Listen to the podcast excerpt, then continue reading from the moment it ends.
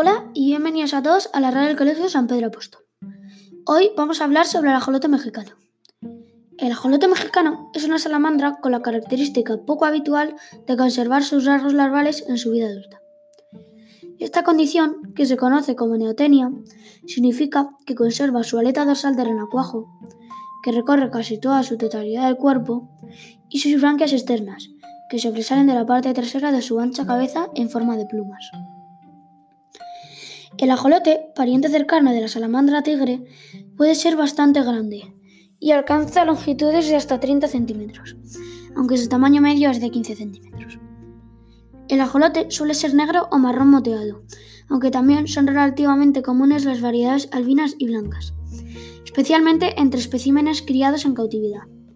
Los ajolotes viven un promedio de 5 a 6 años, pero algunos han vivido hasta 17 años. El ajolote se encuentra únicamente en el complejo lacustre de Chocomilco, cercano a la Ciudad de México, y difiere de la mayoría de restos de salamandras en que vive permanentemente en el agua.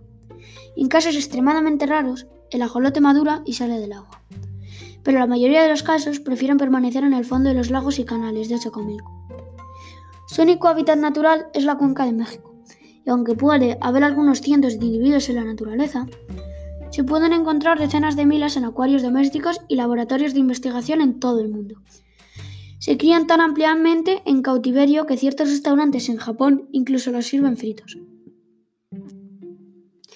Es probablemente el animal más ampliamente distribuido del mundo y, sin embargo, está al borde de la extinción en la naturaleza.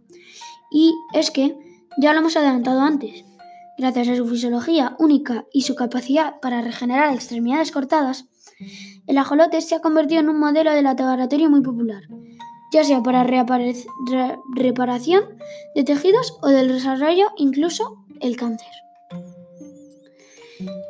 Si bien muchos anfibios pueden regenerar parte del cuerpo, los ajolotes tienen una capacidad única para regenerar las extremidades de manera perfecta. No importa cuántas veces pierdan una pata o la cola, pueden regenerarla siempre sin dejar cicatrices. También pueden regenerar la médula espinal o incluso partes de su cerebro. Gracias por escucharme y adiós.